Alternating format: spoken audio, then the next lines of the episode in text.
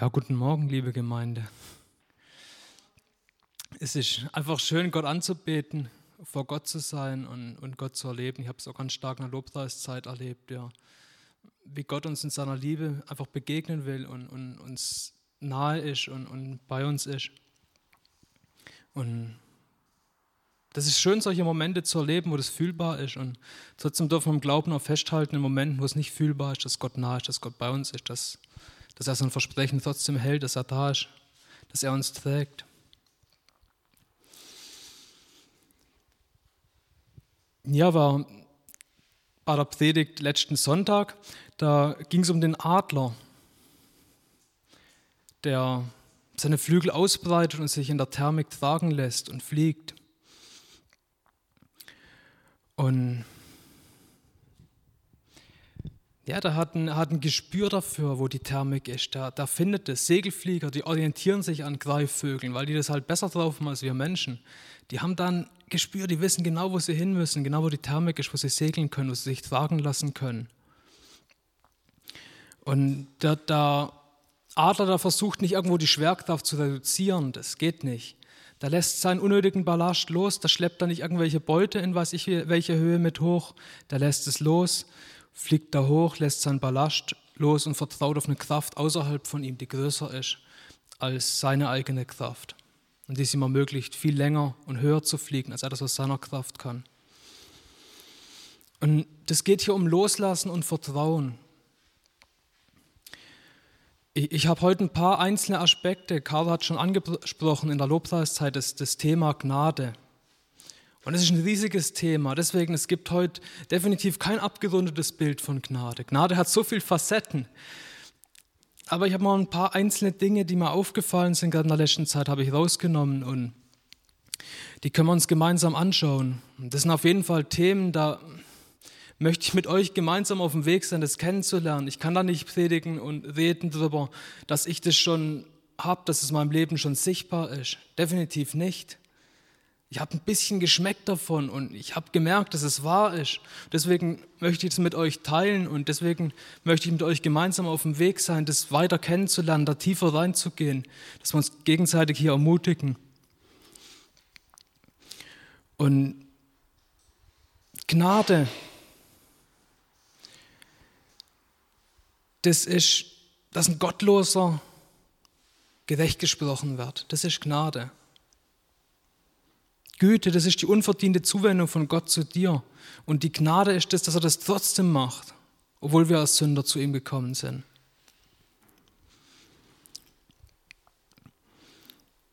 Ich habe mal ein paar Verse hier rausgesucht, wo beschreiben, was die Gnade denn in unserem Leben machen will, was die bewegen möchte in uns drin.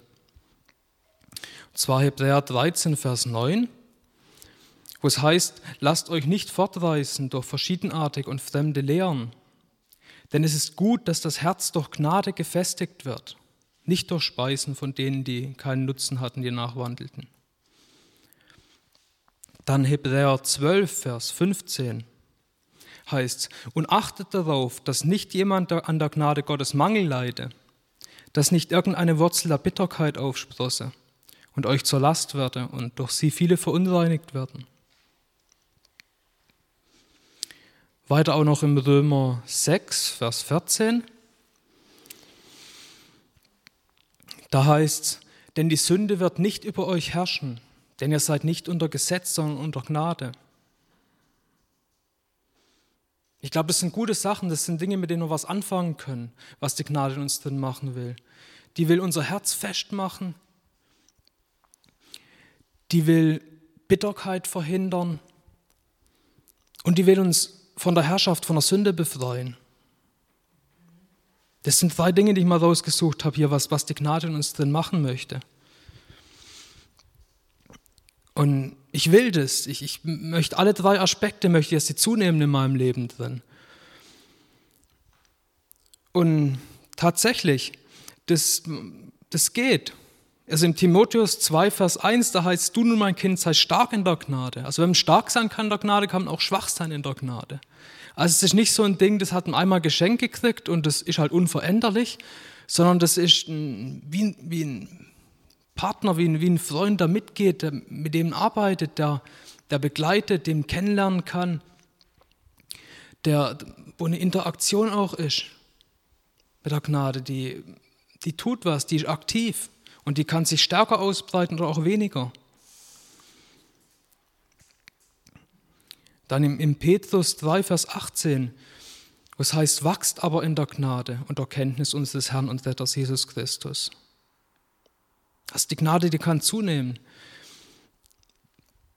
Und im Hebräer heißt es weiter, lasst uns nur mit Freimütigkeit hinzutreten zum Thron der Gnade, damit wir Barmherzigkeit empfangen und Gnade finden zur rechtzeitigen Hilfe. Also es gibt auch was, das wir tun können, wo der Gnade einen Weg ebnet, dass sie in uns wirken kann. Das Hinzutreten, Hinkommen zu dem Thron von der Gnade. Okay, also ich will Gnade, ich will mehr Gnade, ich will die mehr kennenlernen. Und ich hoffe, du willst es auch. Und, und Gott sagt auch, wem er Gnade gibt. Und zwar, er sagt, Gott gibt es dem Demütigen. Dem gibt er Gnade, aber dem Hochmütigen widersteht er. Und ich glaube, das ist ein wichtiges Prinzip. Die, die Gnade, die wird man kennenlernen, dort, wo wir uns unter Gott stellen. Und da kommen wir auch zur Frage, wie du dich selber siehst in dem Moment, wo du zu Gott gekommen bist. Bist du als vollkommen Ungerechter zu Gott gekommen? Oder kommst du zu Gott und sagst, ja, okay, in meinem Leben ist schon noch alles Mögliche ist in Ordnung, ein paar Sachen passen nicht so und dafür möchte ich ein bisschen Gnade und der Rest, den mache ich schon. Da, da wirst du nie die Fülle von der Gnade kennenlernen. Die Fülle von der Gnade wirst du dort kennenlernen, wenn du, wenn du kommst und sagst, ich habe nichts zu bringen. Und ich brauche alles von dir. Dort wirst du in die Tiefe von der Gnade reinkommen. Und jetzt mal zu der Frage, was, was, was ich, was du zu bringen hast, wenn wir zu Gott kommen. Und zwar einmal argumentiert nach Logik. Was haben wir zu bringen? Was haben wir denn Gott zu bringen? Mit was können wir denn vor Gott hinkommen? Okay, wo, wo fängt es denn an, dass Gottes Güte und Gnade sich in, in meinem Leben drin oder in deinem Leben drin ausbreitet, offenbart, sich zeigt? Wo ist da der Punkt, wo du sagst, ah, hier, hier ist Gott gnädig da und da, da ist das sichtbar, da ist das. War das da, wo du angefangen hast, dass du wirklich das tust, was Gott von dir möchte? Dass du seine, seine Gebote hältst, dass du das tust, was er will? Fängt es da an, dass du seine Gnade kennenlernst, dass dann, ah, okay, jetzt ist Gott gnädig, jetzt habe ich das Richtige getan, jetzt schenkt Gott mir seine Güte? Oder war das vielleicht früher schon, war das bei deiner Bekehrung, wo du gesagt hast, okay Gott, ähm, ich glaube an Jesus als meinen Erretter. War das da, wo du Gnade begegnet bist? Ist es der Punkt? Aber was war davor? Das heißt doch, Gottes Güte führt dich zur Umkehr. Okay, also dann war schon vor der Bekehrung war schon Güte und Gnade, das sonst wärst gar nicht umgekehrt. Das war schon ein Geschenk aus Güte. Aber du hast ja vorher auch schon gelebt. Okay, vielleicht ab der Geburt, wo du hier auf die Welt gekommen bist, dass da irgendwie Gott dir seine Güte gezeigt hat. Ich meine, du hast ja auch überlebt, so der Zeitraum von Geburt bis, dass du Gott zu Gott gefunden hast und da war irgendwie auch Gottes Güte sichtbar. Oder, oder schon früher, wo vielleicht im Mutterleib drin, wo Gott dich gewoben hat, wo es das so heißt, wie er mit einem Feingefühl und mit, mit einem Auge auf Details er jeden einzelnen Menschen schafft. Da war auch schon Gottes Güte da. Oder als er dir seinen Geist eingehaucht hat, da wo du angefangen hast zu leben. Nämlich über den Geist vom Mensch, da heißt es, Sprüche 20, 27. Der Geist des Menschen ist eine Leuchte des Herrn, doch forscht alle Kammern des Leibes. Hier geht es nicht um jemand, der einen Heiligen Geist hat. Hier geht es um jemand, der einfach nur lebendig geboren ist und da lebt. Und beliebig jeden Mensch. Der hat seinen Geist bekommen. Der Geist, der den Adam eingehaucht bekommen hat, wo er geschaffen wurde. Und der Geist lebt in jedem Nachfahren von Adam. Das ist der Geist Gottes. Das ist schon eine Leuchte von Gott, die er schenkt. Ohne Beziehung zu Gott ist der Geist zwar, hat er nicht das Leben, nicht die Interaktion mit Gott, aber da ist ein Mensch was reingegeben von Gott. Woher soll denn sonst die Ewigkeit kommen, die, die im Herz vom Mensch liegt, die da reingelegt ist? Da ist auch schon die Güte von Gott da. Oder noch viel weiter zurück. War vielleicht die, dort, wo Gott seine Güte offenbart hat, wo Jesus auf der Welt gelebt hat und hier gestorben ist für uns. Das war auch eine Offenbarung für dich von Gottes Güte. Oder wo Israel auserwählt hat, mit dem sein Weg gegangen ist, vorbereitet hat, dass überhaupt Jesus kommen kann. Das war doch eigentlich auch schon Güte für dich, wo Gott was für dich vorbereitet hat. Oder noch zurück, die, die Noah, der durch die Flut durchgerettet worden ist, das war doch auch Güte. Ohne den wären wir doch auch nicht hier. Das ist doch auch Güte von Gott, die er uns zeigt, jedem Einzelnen. Und das geht auch noch weiter zurück, wo Gott Adam doch noch ein bisschen Restleben gelassen hat, obwohl er sich von Tod entschieden hat und für die Unabhängigkeit von Gott, hat Gott trotzdem gesagt, okay, aus Güte, ich, du wirst nicht sofort sterben, sondern du wirst noch ein bisschen Leben haben, du wirst Zeit haben in dem Leben, dich wieder zu Gott zu wenden und, mit Gott, und Gott zu suchen. Und genauso geht Gott mit uns und er hat uns auch ein paar begrenzte Jahre gegeben, mit denen wir es anfangen können, denen wir Entscheidungen treffen können. Aber die Güte war doch schon vorher, wo Gott das ganze Universum geschaffen hat, das uns Leben ermöglicht. Das ist doch schon Güte, das ist doch schon ein Geschenk von Gott. Aber noch bevor überhaupt was geschaffen war, da hat Gott dich doch schon auserwählt. Bevor überhaupt es Materie gab, da hat Gott dich schon auserwählt. Da hat doch schon Gott angefangen mit seiner Güte, mit seiner Gnade. Das ist doch ein ganzer Weg, der sich durchzieht wo Gott dir seine Güte und Gnade zeigt.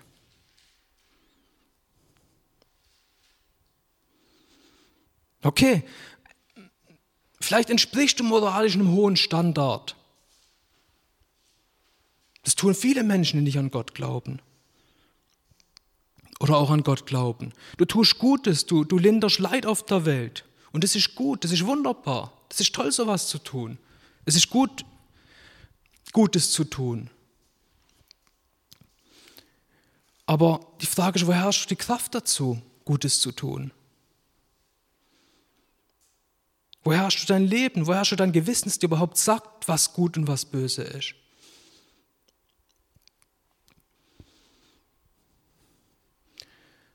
Das ist doch auch schon Gnade. Gott gibt seine Gnade um Menschen, die nicht an ihn glauben. Gott möchte mit seiner Gnade Menschen zur Umkehr führen. Paulus selber, der predigt, im, äh, ich weiß gar nicht mal, wo das war, in welcher Stadt, in Apostelgeschichte 14, 16 bis 17.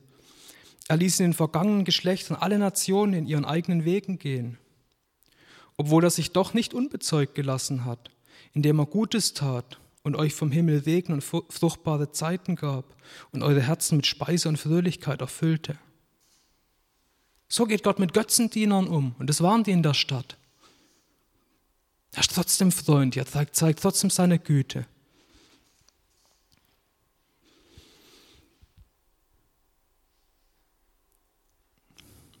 Es gibt einen Vers in Hiob 41, Vers 11. Dort heißt es, wer hat mir zuvor gegeben, dass ich ihm vergelten sollte? Was unter dem ganzen Himmel ist, mir gehört es. Okay, und das konfrontiert es, die Frage, ob ich mir was bei Gott verdienen kann. Ja, mit was denn? Was kannst du denn nehmen, um vor Gott zu sagen, ich habe da was, das ich bringen kann? Ich, ich tue dir jetzt mal einen Gefallen. Wenn du irgendwas hast, das ist schon von dir von Gott geschenkt. Also, wie willst du dann jemandem einen Gefallen tun damit? Wenn ein Kind zu seinen Eltern kommt und sagt, ich schenke dir einen Euro von meinem Taschengeld, okay, das ist eine nette Geste, aber ich weiß ja selber auch, dass ich es meinem Kind schon vorher geschenkt habe. Also, Da kann sich das Kind nichts verdienen mit. Und, und dort, wo wir glauben, dass wir vor Gott irgendeine Leistung bringen können, wo wir sagen, so, oh wow, schau mal, was ich tue, da sind wir komplett verdreht in unserem Kopf. Wir bauen quasi ein Paralleluniversum auf. So neben dem Universum, das Gott geschaffen hat, wo ihm alles gehört, da bauen wir uns ein eigenes Universum auf und da sind, oh, schau mal, ich bin, ich hab, ich. Das ist doch verrückt. Wir sind an das Universum, in das Gott uns gesetzt hat, sind wir ohne Ausweg dran gebunden. Wir kommen da nicht raus. Es gibt nichts außerhalb. Es gibt nichts außerhalb von der Güte von Gott und von dem, was Gott uns schenkt. Und ich noch, noch mal ein Vergleich, was das Thema angeht. Schau mal, ein, ein Goldfischglas, das vielleicht in einem Wohnzimmer drin steht, ist zwar keine artgerechte Haltung, aber. und jetzt rebellieren die Goldfische. Die, die sagen, wir gründen unabhängigen Staat. Wir sind selbstständig. Wir glauben nicht, dass es Menschen gibt. Ähm, trotzdem ist noch der Mensch, der in seiner Freundlichkeit die Fische füttert, weil sonst sterben sie da drin. Und, und genauso sind wir. Wir sind auch so wie Goldfische in einem Goldfischglas. Und ohne Gottes Zuwendung wären wir alle nicht da. Und in Gottes Plan sind, was er sich gedacht hat, da bist du ein Werkzeug in einem Plan, den er in seiner Hand legt. Und tust genau das, was Gott von dir möchte. Das ist das Maximum, was du erreichen kannst. Du kannst aufhören, Gott im Weg zu stehen. Und du kannst aufhören, aktiv gegen Gott zu arbeiten. Das ist das Höchste. Mehr kannst du Gott nicht bringen, außer aufzuhören, dich gegen Gott zu wehren. Und mit was kannst du dich gegen Gott wehren? Mit dem freien Willen, den er dir aus Gnade geschenkt hat. Sonst könntest du dich nicht mal gegen das wehren, was Gott von dir will. Das ist das auch wieder Gnade, dass du dich dagegen entscheiden kannst, gegen das, was Gott sagt. Das ist auch ein Geschenk wieder von Gott.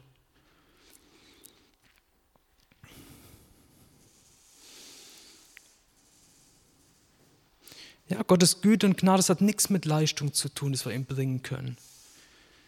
Das ist, der Ursprung, der liegt in dem liebevollen Charakter von Gott und nicht in irgendwas, das wir bringen können. Okay, das war der eine Argumentationsweg nach Logik. Dass es unlogisch ist, dass wir irgendwas bringen können vor Gott. Aber es gibt noch einen zweiten Weg. Vielleicht ist es immer noch nicht ganz, du denkst immer noch so, doch, doch, ich, ich, hab da, ich kann da was bringen. Okay, also, zweiter Argumentationsweg nach Gesetz. Gott hat ein Gesetz gegeben und er hat gesagt, ja, wer sich danach richtet, wer das einhält, der wird leben. Okay, vielleicht, vielleicht kann man irgendwie nach Gesetz was verdienen vor Gott. Nach Logik ist das Gesetz auch schon geschenkt. Wenn man dann leben kann, wenn man das Gesetz hält, ist es ja auch wieder Gnade. Aber lassen wir das mal beiseite. Konzentrieren wir uns aufs Gesetz selber.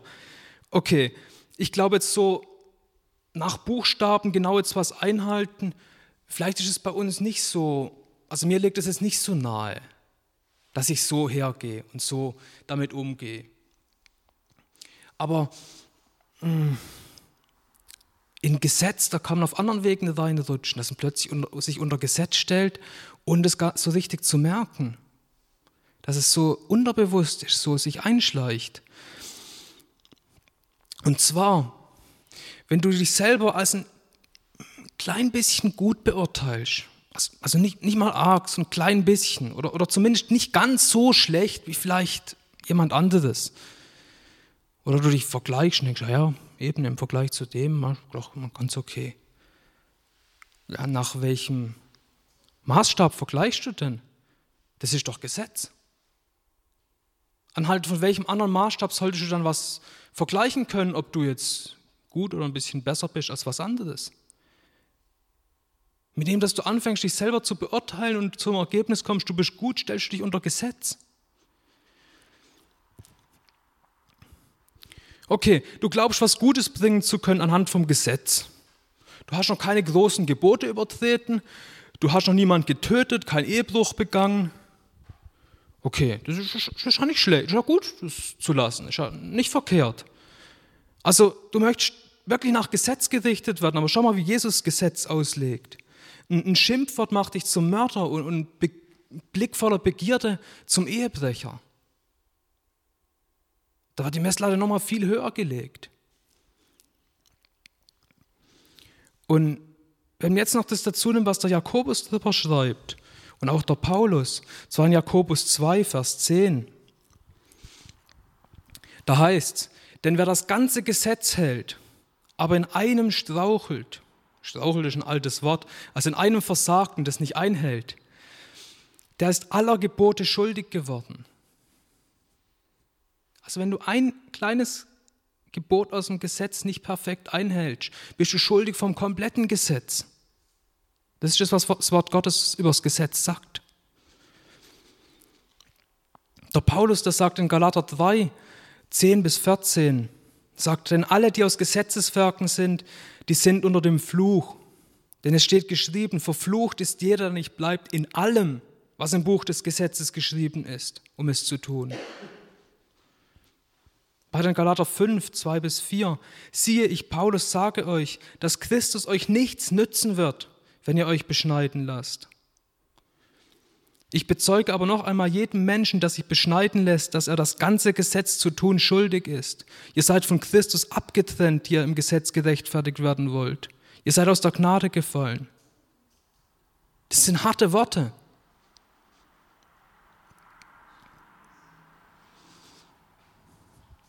Und ich glaube, über Beschneidung macht sich ja keiner Gedanken. Das ist für uns hier kein Thema. Das war dort, da kamen irgendwelche aus der jüdischen Kultur Leute und haben die verwehrt und ah, ihr müsst aber dies tun. Es macht keinen Sinn, einzelne Gebote vom Gesetz zu halten. Das Gesetz funktioniert als Ganzes oder es funktioniert überhaupt nicht. Und wenn wir uns selber beurteilen, glauben wir sind gut anhand von einem bestimmten Teil vom Gesetz, den wir uns raussuchen, wo wir glauben, wir können ihn einhalten und es uns vielleicht nicht schwerfällt, weil uns die Sache, die da verboten ist, gar keinen Spaß macht oder warum auch immer. Uns dann, und dann zu glauben, wir sind deswegen gut, da stellen wir uns doch unter Gesetz und stellen uns damit unter den Fluch und drängen damit die Gnade aus unserem Leben. Da fallen wir aus der Gnade raus, wie es hier drin steht. Da, da werden wir die Gnade nicht erleben, in dem Maße Gott sie uns zeigen möchte. Gott ist trotzdem noch gnädig und Gott tut trotzdem, trotz allen unseren Fehlern, schaut er, wie er uns begegnen kann und kümmert sich trotzdem um uns. Aber wenn sein Wort so klar redet, dann, dann lasst uns schauen, dass wir dort, wo wir sowas entdecken in unserem Leben, das rauswerfen.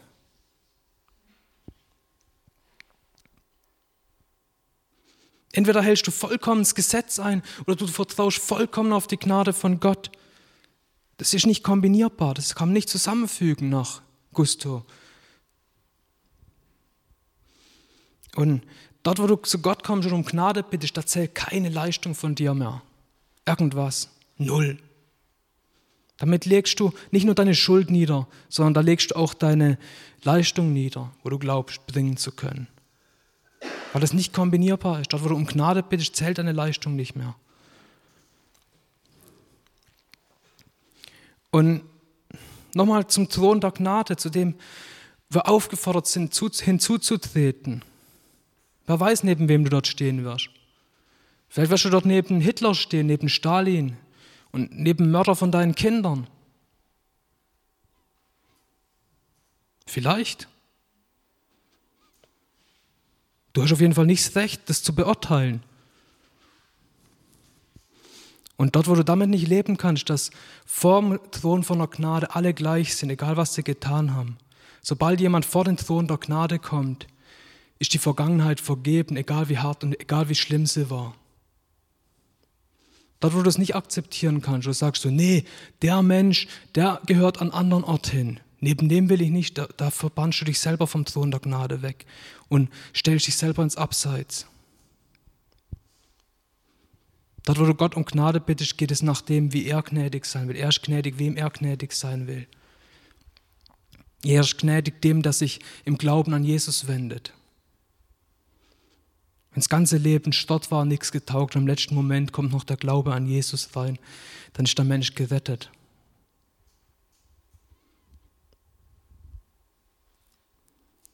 Wir müssen bereit sein, wenn wir Gnade annehmen möchten, dass wir dort Menschen treffen werden, wo wir uns hier auf der Erde nicht vorstellen können, dass Gott denen gnädig sein soll. Aus irgendeinem Grund, wo wir selber das nie tun würden, aber Gottes Gnade ist so viel größer als das, was wir, wir tun. Und, und die entscheidende Frage ist wirklich nur, das geht nur dich an, das geht, da braucht dein Blick sich nirgends anders hinrichten. Das ist die Frage an dich ist, ob du hinzutrittst zu dem Thron von der Gnade.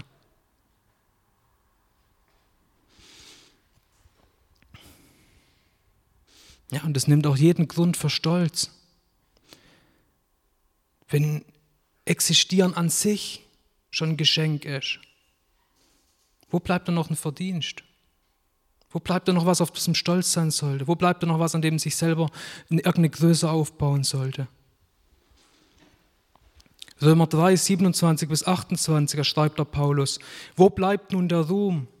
Er ist ausgeschlossen. Doch was für ein Gesetz? Der Werke? Nein, sondern durch das Gesetz des Glaubens.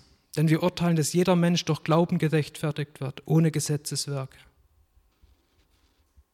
Und das ist das Ding, sobald es nach Gnade gibt, gibt es auch keinen Verdienst mehr. Gibt es keinen Grund mehr, stolz zu sein, gibt es keinen Grund mehr, sich über irgendjemanden zu stellen oder zu glauben, man ist besser als irgendjemand. Der Paulus sagt weiter im Galater 3, Vers 14, mir sei es aber fern, mich zu rühmen, als nur des Kreuzes unseres Herrn Jesus Christus, durch das mir die Welt gekreuzigt ist und ich der Welt.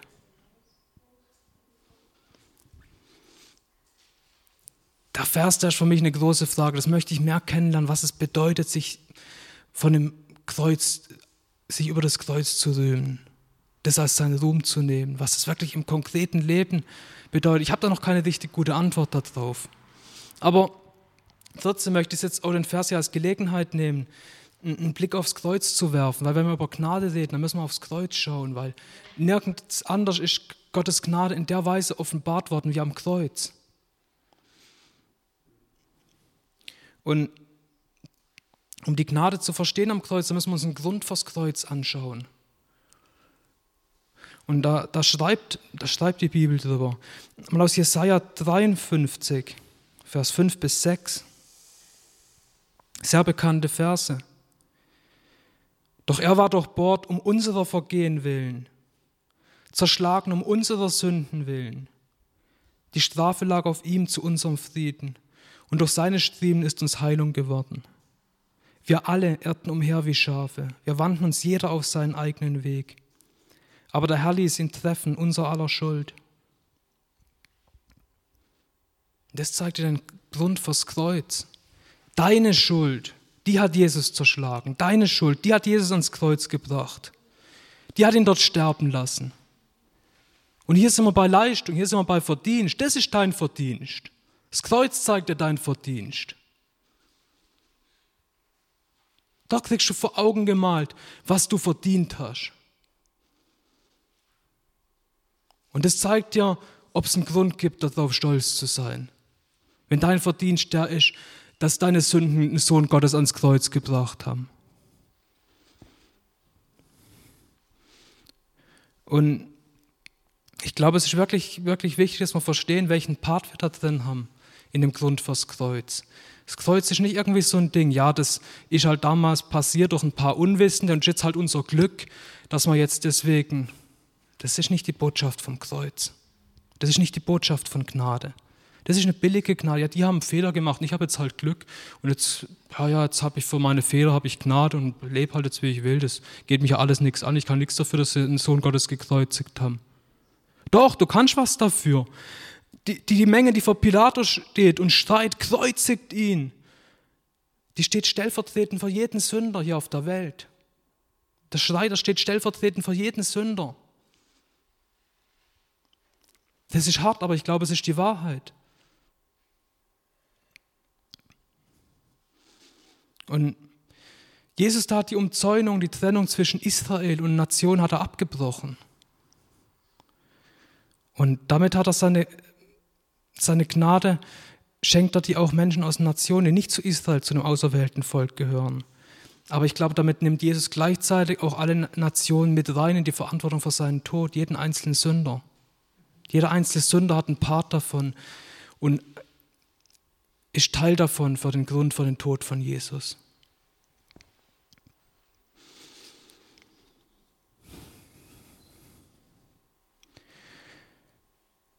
Sacharja 2, Vers 10, da heißt es, aber über das Haus Davids und über die Bewohnerschaft von Jerusalem gieße ich den Geist der Gnade und des Flehens aus.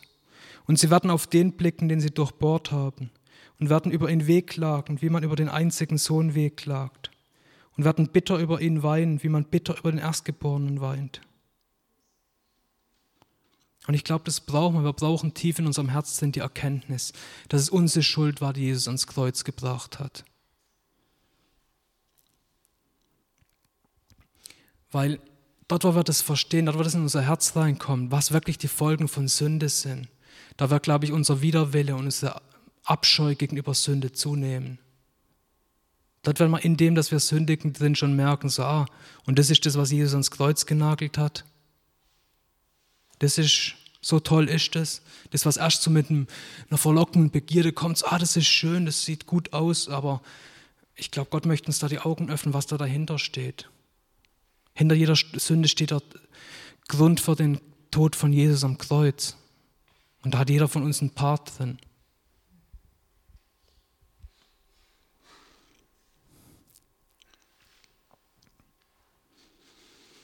Und auch wenn du der Grund bist dafür, dass Jesus gestorben ist, auch wenn deine Sünde ihn ans Kreuz gebracht, war es trotzdem die vollkommen freie Entscheidung von Gott und auch von Jesus, das zu tun und dir so seine Gnade zu zeigen. Er hätte es nicht tun müssen. Er hätte schon spätestens bei Noah können aufhören, den Menschen Gnade zu zeigen und sie um Menschen zu bemühen. Oder bei Adam oder wo auch immer er einen Schlussstrich hätte können ziehen. Er hat das alles aus Gnade gemacht, aus aus deiner Liebe draus.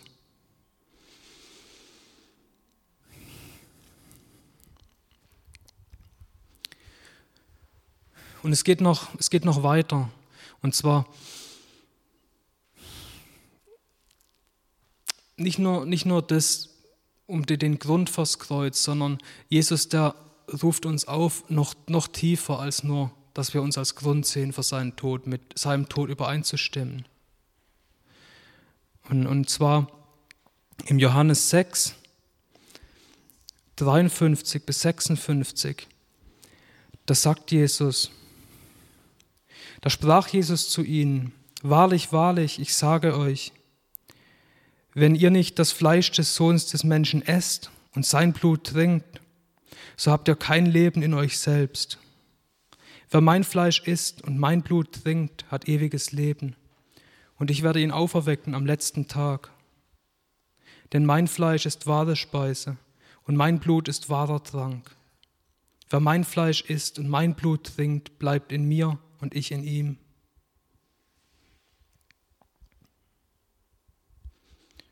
Weiter noch in der Offenbarung 7, Vers 14. Diese sind es, die aus der großen Bedrängnis kommen, und sie haben ihre Gewänder gewaschen und sie weiß gemacht im Blut des Lammes. Und hier kriegen wir noch eine viel, viel größere Übereinstimmung mit dem Tod von Jesus, als dort, wo wir uns als Grund sehen. Du kannst nicht tiefer mit dem Tod von einem Menschen übereinstimmen, als dass du ihn aufessen tust. Das ist die höchste Übereinstimmung mit dem Tod. Das kann ja jeder Vegetarier sagen, der, dass es einen Zusammenhang gibt zwischen dem Essen von Fleisch und dem Tod. Und genau da ruft Jesus uns auf, reinzutreten, vollkommen übereinzustimmen, dass wirklich er wegen unserer Sünde getötet ist und wir das annehmen, was er gibt, sein Blut, sein Fleisch und wir dadurch geheilt werden. So wie auch im Alten Testament, das bei manchen Opfern so war, dass die, die das Opfer gebracht haben, ihre Hand aufs Opfer gelegt haben und währenddem wurde das Opfer geschlachtet. Und damit war die direkte Übereinstimmung meine Schuld, die sorgt für den Tod von jemand anderem. Das ist das, was uns auch zeigen will hier. Die, die, die, die, das Essen von, von, dem, von dem Fleisch und das Trinken von dem Blut uns vollkommen eins machen, wirklich das Annehmen. Und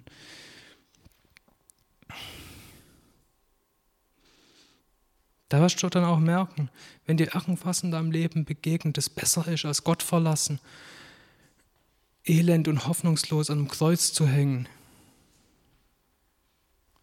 Und ich glaube, jedem von uns ist schon was begegnet, das besser war als das. Und begegnet jeden Tag und jeden Moment was, wo besser ist als das.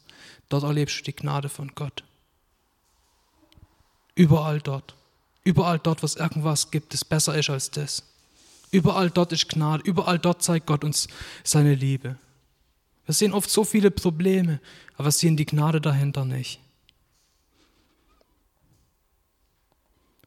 Unser Verdienst ist der, der Jesus getragen hat. Das ist unser Lohn. Das ist der Lohn von der Sünde. Unser Lohn, unser Verdienst ist an dem Kreuz, Elend zu verenden, getrennt von Gott. Das ist unser Lohn, der uns rechtmäßig zusteht. Und alles, was wir kriegen, was besser ist als das, ist Gnade. Nichts anderes, nur Gnade.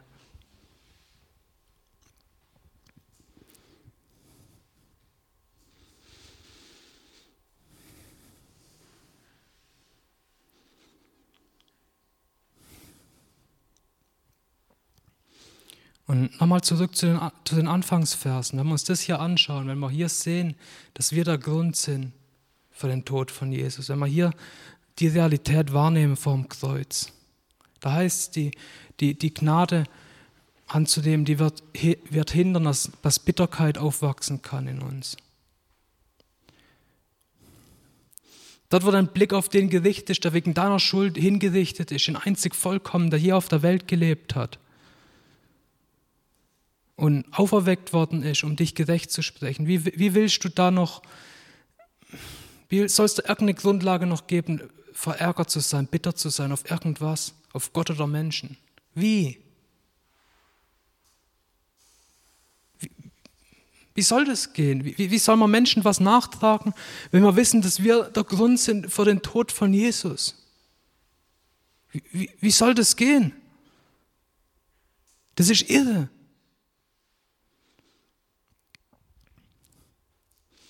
wie das, wie das Gleichnis von den, von den Knechten. Da, da kam ein Knecht zum Herr, der eine unglaublich große Schuld hatte, die unmöglich zu bezahlen ist. Und bittet ihn um Gnade und er wird, wird tatsächlich begnadigt. Und er geht raus und findet einen mit einer kleinen Schuld. Drittel, Drittel Jahreslohn war das im Vergleich zu der Riesenschuld nichts. Er nimmt ihn und erwürgt ihn zahle, was du mir schuldest. Und ein Vers, den ich da gesehen habe, okay, ich meine, das an sich, das zu verstehen, dass es, dass es für mich selber ein Unding ist, sowas zu tun, wenn ich Jesus wirklich am Kreuz sehe. Okay, aber was mir auch das Gleichnis dort noch gezeigt hat, da steht was über die Mitknechte drüber. Die haben das gesehen und wurden sehr traurig.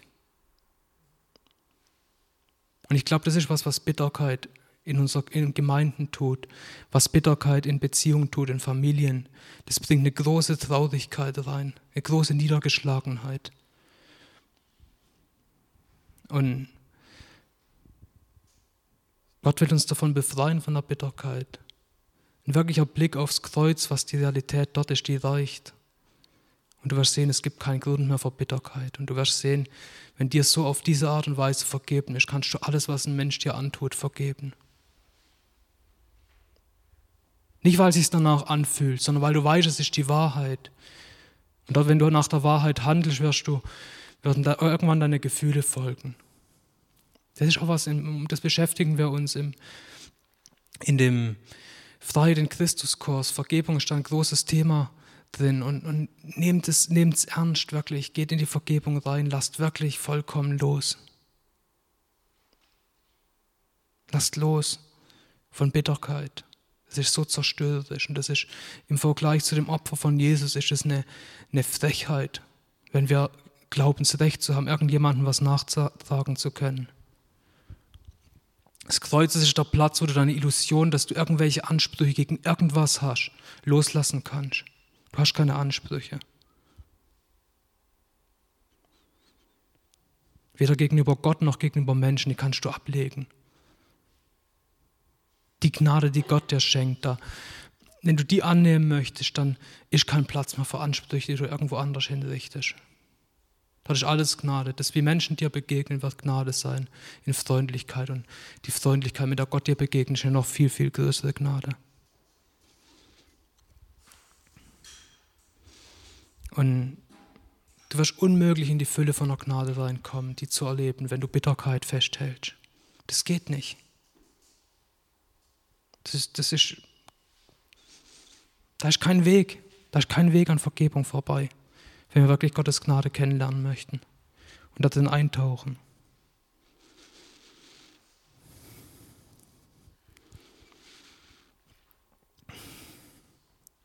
Ich weiß nicht, was die Botschaft mit dir macht. Vielleicht freust du dich über die unglaubliche Gnade, die Gott zeigt.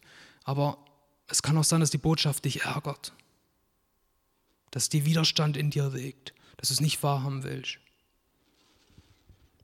Und wenn du da wirklich ehrlich mit umgehen willst, frag Gott, wo der Hochmut in deinem Herzen ist, der entgegensteht, weil dort, wo du demütig bist, dort ist Raum für die Gnade von Gott. Da kann dich Gott in seine Gnade reinführen. Aber dort, wo du den Hochmut festhältst, wird es nicht gehen. Ich habe hier noch eine Stelle aus Jakobus 4, 4 bis 10. Ihr Ehebrecherinnen, wisst ihr nicht, dass die Freundschaft der Welt Feindschaft gegen Gott ist? Wer nun ein Freund der Welt sein will, erweist sich als Feind Gottes. Oder meint ihr, dass die Schrift umsonst rede? Eifersüchtig sehnt er sich nach dem Geist, den er in uns wohnen ließ. Er gibt aber desto größere Gnade. Deshalb spricht er, Gott widersteht dem Hochmütigen, den Demütigen aber gibt er Gnade. Unterwerft euch nun Gott, widersteht aber dem Teufel, und er wird von euch fliehen. Naht euch Gott, und er wird sich euch nahen. Säubert die Hände, ihr Sünder, und reinigt die Herzen, ihr Wankelmütigen. Fühlt euer Elend und trauert und weint. Euer Lachen verwandelt sich in Traurigkeit und eure Freude in Niedergeschlagenheit. Demütigt euch vor dem Herrn und er wird euch erhöhen.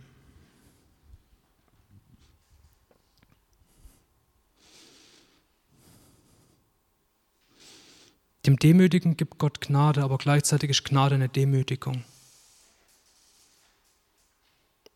Und das ist die Frage, ob, da, ob du da bereit bist dafür. Und die gute Botschaft ist, das hört nicht bei der Demütigung auf. Das hört nicht dabei auf, dass am Kreuz Gott dich zu dem absoluten Nullpunkt hinführen will, wo wirklich du nichts mehr bist und Gott alles ist und Gottes Gnade dir alles bedeutet. Das hört nicht auf. Gott hat mehr für dich vor. Dort, wo du wirklich loslässt, wo du wirklich die Ansprüche ablegst, dort wird Gott anfangen, dich zu beschenken, wird Gott anfangen, dich zu erhöhen. Und das wird eine Höhe sein, die nicht aus dir kommt. Das wird eine Höhe sein, auf die du nicht selber aufpassen musst. Das wird eine Höhe sein, um die musst du keine Angst haben, dass sie dir wieder abhanden kommt. Das ist etwas, das Gott in dein Herz reinschenkt. Ein Wert, den Gott dir schenkt, den du nicht selber arbeiten musst. Das will Gott dir geben. Und dort, wo du an dem Nullpunkt angekommen bist und immer wieder hinkommst, dich immer wieder erinnerst dran, dass nichts aus dir ist. Es ist so leicht, davon wegzukommen, im Trubel vom Alltag, in dem das um Gott dient und irgendwann plötzlich meint, dass man sich damit was verdient. Aber das ist, das ist nicht der Fall. Und deswegen ist es für uns wichtig, immer wieder da zurückzukommen zu dem Punkt, immer wieder. Und das zu sehen, das zu erkennen. Und dort wir wirklich unser Herz dort halten, in der Demo und dem Nullpunkt am Kreuz, wo wir wissen, dass alles Gnade ist. Dort kann Gott Stein für Stein aufbauen und in unserem Leben was in seiner Kraft bewirken, wo wir uns selber dran freuen werden was selber in unser Leben gucken werden, so, wow, was entsteht hier? Ich habe damit gar nichts zu tun, das ist ein Geschenk. Du wirst ja nie aus deiner eigenen Kraft oder dem, was du glaubst, dass deine eigene Kraft ist, was du dann in einem Paralleluniversum dir aufbaust, wirst du nie das erleben, nie das bekommen, nie die Fülle erleben, die Gott in deinem Leben aufbauen will.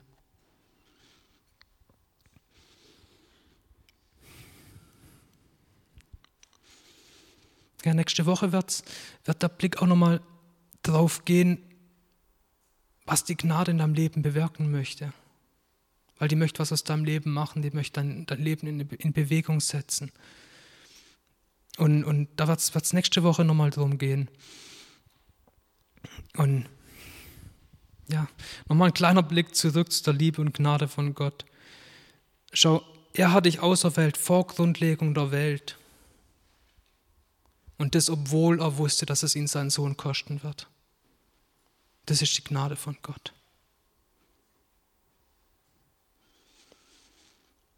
Und da möchte ich enden mit den, den Versen aus dem Psalm 23, Vers 6.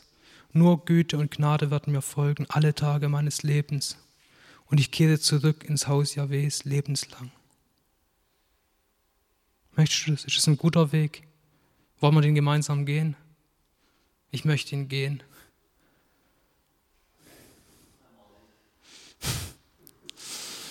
Ja, Vater, ich danke dir für deine Liebe, die du uns offenbarst. Die ist so herrlich, die ist so unbegreiflich. Unser menschlicher Verstand, der reicht nicht aus, aber ich danke dir, dass du uns deinen Heiligen Geist gibst und dass der uns das verklären kann, da unser Herz davon überzeugen kann, dass das die Wahrheit ist. Ja, ich bitte dich, dass sich die Gnade auswirken darf in unserem Leben, dass sie Platz finden darf und dass die alles andere, was, was wir haben, dass sie das überragt und dass ja, uns, unsere Herzen davon bewegt werden dürfen und dort in deiner Gnade die Ruhe finden dürfen, die du uns schenkst. Ja, du bist gut. Danke dafür. Amen.